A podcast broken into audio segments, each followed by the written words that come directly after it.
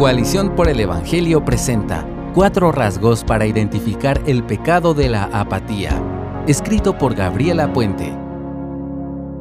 Es sutil, silenciosa y penetrante. No te das cuenta de su presencia hasta que un día te preguntas, ¿por qué no me importa mi relación con Dios? ¿Por qué no siento nada hacia Él y hacia otros? Su nombre, apatía. Es la asesina del interés y quien envenena la perseverancia. A la apatía le gusta disfrazarse como un inocente estado de desconexión de la realidad, como un sentimiento pasajero de aburrimiento ante hábitos, tareas y planes que antes nos emocionaban, pero su verdadera naturaleza es pecaminosa.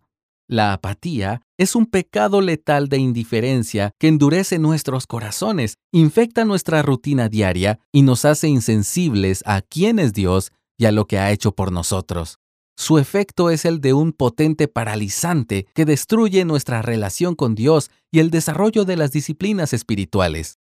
En este artículo quiero compartirte cuatro rasgos para identificar el pecado de la apatía, la cual empieza a manifestarse en tu relación con Dios, para que al reconocerla la arranques de raíz. Número 1. El orgullo de la apatía.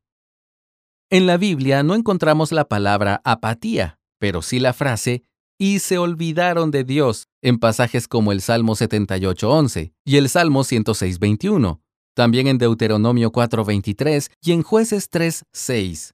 El orgullo de la apatía comienza cuando nos olvidamos de la presencia diaria de Dios. Entonces el orgullo endurece nuestro corazón. Asumimos el rol de Dios e intentamos convertirnos en los autores de nuestra propia moral. Al buscar nuestro protagonismo, la indiferencia se vuelve el escape para vivir bajo nuestras reglas y condiciones. El orgullo de la apatía dice, yo sé lo que es mejor para mí, no necesito depender ni dar cuentas a nadie, es mi vida. Muchas veces, esta actitud viene después de un periodo donde hemos experimentado la bondad y la provisión de Dios, como se nos advierte en Deuteronomio 8, del 8 al 14. Pensemos, por ejemplo, en el pueblo de Israel, Recibió innumerables bendiciones divinas cuando fue rescatado de Egipto, pero después de haber entrado en la tierra prometida, se olvidó de su Creador y cayó en una espiral descendente de inmoralidad y destrucción, porque todos hacían lo que bien les parecía, según las palabras de jueces 21-25. Número 2. La pereza de la apatía. Muchas veces he escogido dormir un poco más en lugar de levantarme a orar. He preferido navegar por las redes sociales en vez de leer la Biblia o de pasar tiempo con hermanos en la fe. La indiferencia decide que las disciplinas espirituales son una carga en vez de un deleite. Así, la pereza de la apatía nos aleja de todas las bendiciones, situaciones y relaciones que nos acercan a Dios. Lee Proverbios 13:4.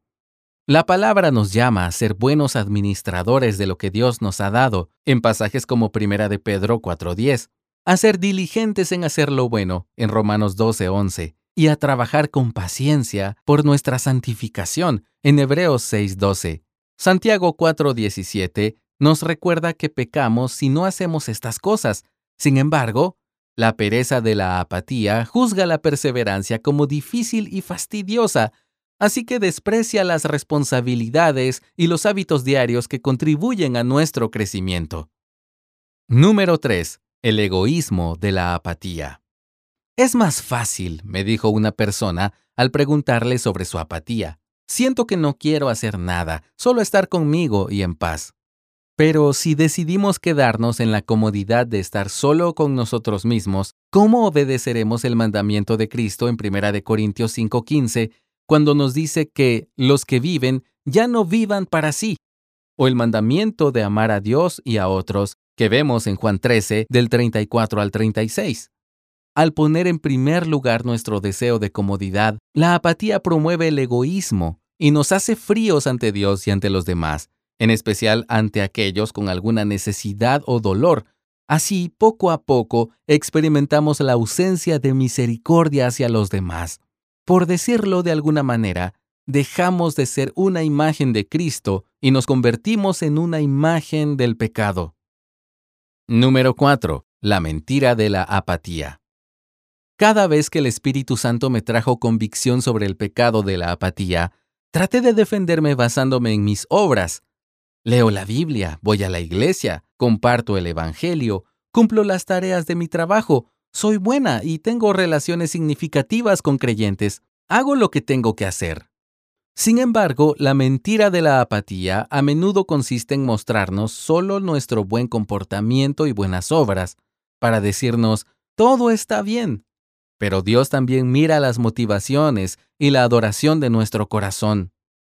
Muchas veces, sin darnos cuenta, encontramos identidad en cómo nos ven otros, en nuestros servicios dentro de la iglesia o en nuestros tiempos devocionales y de oración. Aunque varias de estas cosas son buenas, no sirven de nada sin la correcta motivación de conocer a Dios y disfrutar de Él.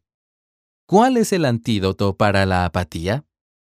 La apatía va más allá de un comportamiento perezoso, egoísta, orgulloso y engañado.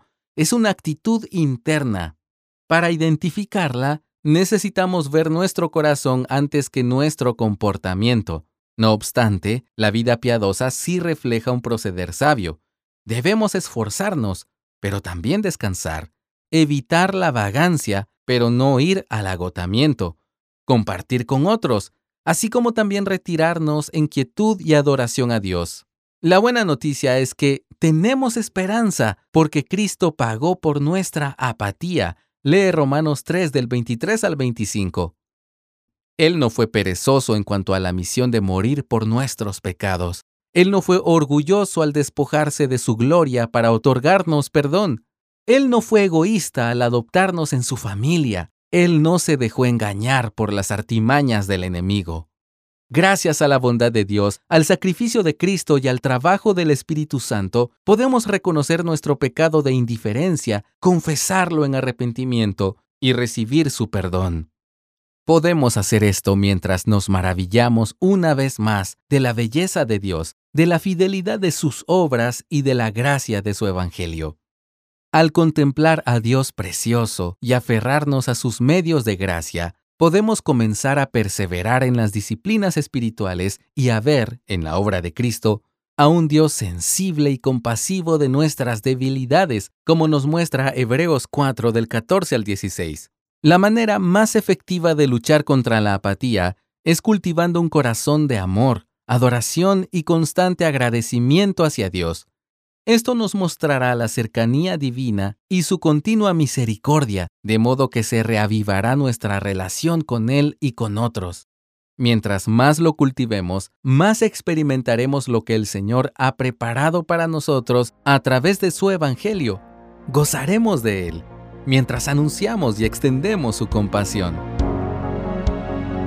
Gracias por escucharnos. Si deseas más recursos como este, visita coaliciónporelevangelio.org.